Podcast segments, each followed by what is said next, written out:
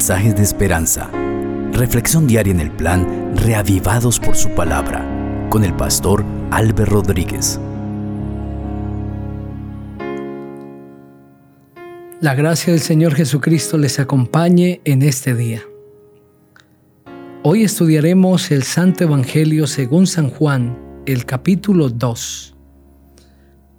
Vamos a suplicar porque el Espíritu Santo nos dirija, pues es la única forma de entender la palabra del Señor. Oremos.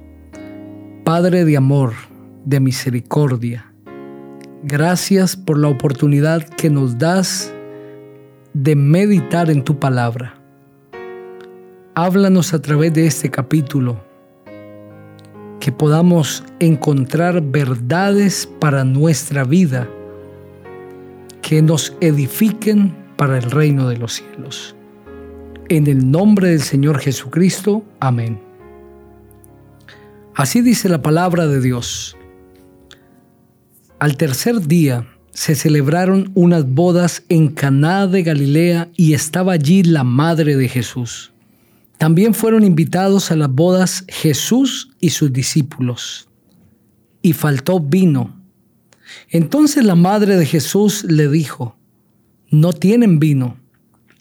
Jesús le dijo, ¿qué tiene que ver esto con nosotros, mujer? Aún no ha llegado mi hora. Su madre dijo a los que servían, haced todo lo que él os diga. Había allí seis tinajas de piedra para agua, dispuestas para el rito de purificación de los judíos. En cada una de ellas cabían dos o tres cántaros. Jesús les dijo, llenad de agua estas tinajas, y las llenaron hasta arriba. Entonces les dijo, sacad ahora un poco y presentadlo al encargado del banquete y se lo presentaron. Cuando el encargado del banquete probó el agua hecha vino, sin saber de dónde era, aunque sí lo sabían los sirvientes que habían sacado el agua, llamó al esposo y le dijo, todo hombre sirve primero el buen vino y cuando ha bebido mucho el inferior. Sin embargo, tú has reservado el buen vino hasta ahora. Este principio de señales hizo Jesús en Caná de Galilea y manifestó su gloria y sus discípulos creyeron en él. Después de esto descendieron a Capernaum, él, su madre, sus hermanos y sus discípulos, y se quedaron allí no muchos días. Estaba cerca la Pascua de los judíos, y subió Jesús a Jerusalén. Encontró en el templo a los que vendían bueyes, ovejas y palomas, y a los cambistas que estaban allí sentados. E hizo un azote de cuerdas y echó fuera del templo a todos, con las ovejas y los bueyes. También desparramó las monedas de los cambistas y volcó las mesas. Y dijo a los que vendían palomas, quitad esto de aquí y no convirtáis la casa de mi padre en casa de mercado. Entonces recordaron sus discípulos que está escrito, el celo de tu casa me consumirá. Los judíos respondieron y le dijeron, ya que haces esto, ¿qué señal nos muestras? Respondió Jesús y les dijo, destruid este templo y en tres días lo levantaré. Entonces los judíos dijeron, en 46 años fue edificado este templo y tú en tres días lo levantarás. Pero él hablaba del templo de su cuerpo.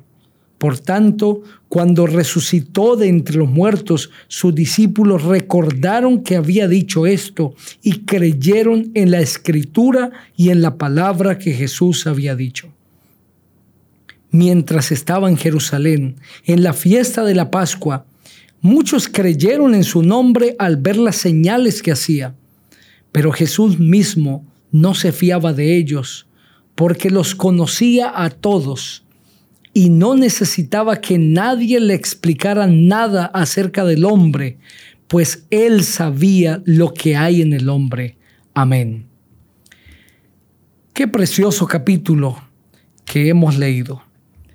Se introduce este con la historia de las bodas en Caná de Galilea. Se celebraron allí unas bodas y la madre de Jesús estaba allí. Ella había participado de los preparativos de la boda. Pero estos novios invitaron también al Señor Jesucristo y a sus discípulos. Qué bueno que cuando hicieron quizá el listado de los invitados, tuvieron en cuenta al Señor Jesucristo. Mientras la boda se celebraba sin ninguna dificultad, se presentó un grave problema. Faltó el vino, la bebida. La fruta de la uva era la fruta reina para los judíos. Tenía un significado especial y por su color representaba la realeza que tenía el pueblo judío, pues Dios les había dicho que ellos eran reyes y sacerdotes, que eran una especial nación entre todas las demás. Por lo tanto, esta fruta les recordaba esa promesa maravillosa. Y en una celebración respetable, no faltaría el vino desde el comienzo hasta el fin. Y cuando en una fiesta faltaba el vino, se le consideraba a este acto como un acto de descortesía, de imprudencia y de irrespeto de los anfitriones hacia los invitados. Y esta falta era de tal magnitud que era suficiente para que la fiesta se terminara en un amargo chasco y que los invitados enojados salieron del lugar. Las fiestas judías no solamente duraban un día, sino varios días. No sabemos en qué momento de esta celebración fue que el vino faltó. Lo cierto es que era suficiente para robar la paz de los novios. El crédito, el buen nombre de los novios iba a quedar manchado de allí en adelante. Sin embargo, María, que conocía toda la situación, que había estado apoyando la organización, se fijó en Jesús y le dijo, hay un problema, se acabó el vino. La respuesta del Señor Jesucristo no fue descortés hacia su madre cuando dijo, ¿qué tiene que ver esto con nosotros, mujer? Aún no ha llegado mi hora. La expresión mujer era una expresión de respeto hacia los mayores. Y lo que el Señor Jesucristo está haciendo es probando la fe de su madre. Por eso les, le pregunta, ¿por qué me buscas a mí? Todavía no ha llegado la hora de revelarme públicamente. Ese capítulo dice que este fue el primer milagro que realizó el Señor Jesucristo al inicio de su ministerio público. La fe de María está siendo probada. Ella entendía que el único de todos los presentes que tenía el poder de solucionar el problema era el Señor Jesucristo, ni siquiera ella misma. Por, e, por eso acudió ante el Señor Jesús. Y ella le dice a los que estaban allí sirviendo algo muy importante haced todo lo que Él os diga. Y ellos hicieron todo lo que Él les dijo. ¿Por qué la Santa Virgen María les encomendaría esto de manera especial? Porque el Señor Jesucristo les iba a pedir algo que no cabía en su mente. Él les muestra unas tinajas que estaban dispuestas para el rito de la purificación. Habían seis tinajas. Y les pide que las llenen de agua. Seguramente ellos están sorprendidos porque por lo menos que él podría hacer era hacer aparecer uvas para que hicieran jugo, pero pide que las llenen de agua. Ellos recuerdan lo que María les dijo, haced todo lo que Él os diga y las llenan de agua. Pero ahora les pide algo más extraño. Lleven al que estaba encargado de la fiesta. Lleven para que pruebe el maestre Sala. Estos hombres seguramente se miran extrañados él está esperando vino y ellos van a llegar con agua. Pero recuerdan lo que la Santa Virgen María dijo, haced todo lo que Él os diga. Y llevaron el agua. Pero no sabemos en qué momento dejó de ser agua. Lo cierto es que cuando este hombre prueba, ya no es agua, es vino. Y no cualquier vino, es un delicioso vino.